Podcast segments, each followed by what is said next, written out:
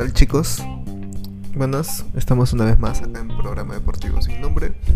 Su fiel servidor Franco Rojas y para, este, para esta semana quiero tocar un tema un poco controversial para algunos, ¿ya? Porque quiero hablar acerca de la escena eSports en nuestro país.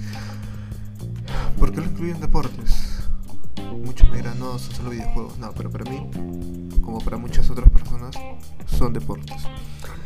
Y en especial en nuestro país nos hemos considerado o tenemos las principales estrellas o mejores jugadores en tanto en arcades, llámese Street Fighter, King of Fighter, por nombrar algunos, o por MOBAs, en este caso el Dota, a diferencia de League of Legends, es muy muy popular acá en Perú. Es común decir, sale a escuchar en los chicos su, sale su Dotita o se van antes de la pandemia a los cibercafés a meterse sus partidas, ya sea LAN, online, etc.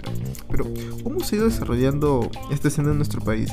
Veamos, desde el 2013 que se parte activamente de lo que viene a ser este movimiento, 2013-2012 y he visto el crecimiento que ha habido de, en lo que respecta desde organizaciones hasta lo que es la realización de torneos. Recuerdo que los primeros torneos tenían sede San Juan del Urigancho, la Copa Battle Fury en 2014, por ejemplo, en lo que respecta a Dota 2, en Street Fighter los torneos en centros comerciales como Arenales, por mencionar algunos, o en algunos puntos Miraflores, y desde los premios que iban desde periféricos, llámese mouse, etcétera, 200, 300 soles, diversos lanzantes organizaban también sus pequeños torneos, iba gente de muchas partes de Lima por lo general, incluso. Más adelante esto se hizo a nivel departamental y he visto que de la nada muchas personas han apostado a esto y ahora ven un fruto bastante grande, ¿no?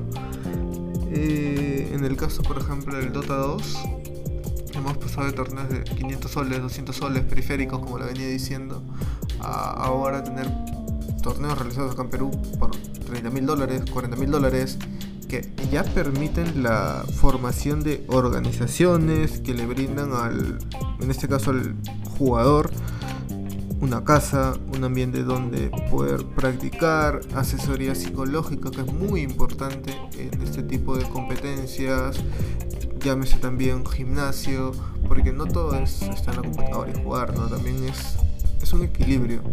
Muchos eh, deportistas a nivel mundial han mencionado lo importante que es también la realización de actividades físicas, el cuidado de la salud mental, reforzar también este, estos lazos ¿no? con los compañeros de equipo que tienes.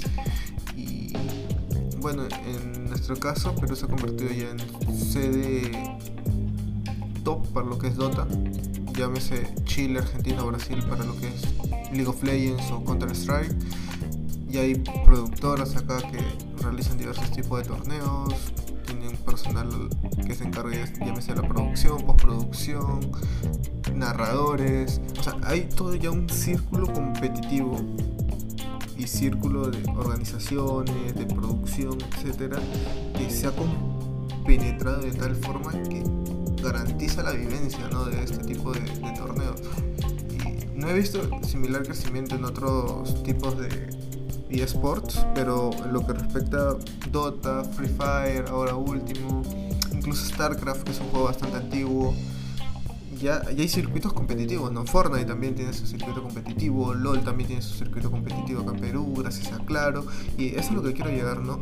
Cómo el apoyo de las marcas han posibilitado todo este crecimiento, porque si bien es cierto, a veces hay muchas ganas, lo ideal es que las marcas sean las que paguen todo y bueno, las empresas que organizan, los players, se concentren solamente en jugar para tratar de hacer su mejor papel, ¿no? Porque al fin y al cabo hay, mundiales de las categorías que de alguna otra forma representan a tu país. Perú, por ejemplo, en el último evento internacional de Dota tuvo 11 players, los cuales tuvieron un performance decente. No fue sobresaliente, no fue el que ellos esperaban, pero así como van dejando la imagen, porque ya dicen, por ejemplo, comentaristas de Rusia, de España, España no tanto, de Inglaterra o de otras regiones, mira, mira, son jugadores peruanos, ya los conocen, ya saben cómo es su característica de juego, incluso los memes no faltan. Y es bonito, la verdad, porque estamos un poco alejando el concepto del deporte tradicional, ¿no? Que es, no sé, practicar una disciplina al aire libre, un espacio cerrado, a, gente que de verdad necesita pensar cierto tipo de estrategias para la elaboración de cómo van a desarrollar su juego, a una innumerable opción de elecciones o, conjunto de, de secuencias, ¿no? es un poquito el granito de arena que quería aportar acerca de cómo veo la escena en nuestro país, en este caso del Dota particularmente. Y, nada, espero que les haya gustado. Si tienen algún tipo de duda o si quieren que hable, por ejemplo, el nivel de LOL a nivel de Latinoamérica, lo puedo hacer, no hay ningún tipo de problema, o cualquier eSport. Y toda esa duda lo pueden dejar en la cajita de comentarios. Muchas gracias, nos vemos hasta la próxima.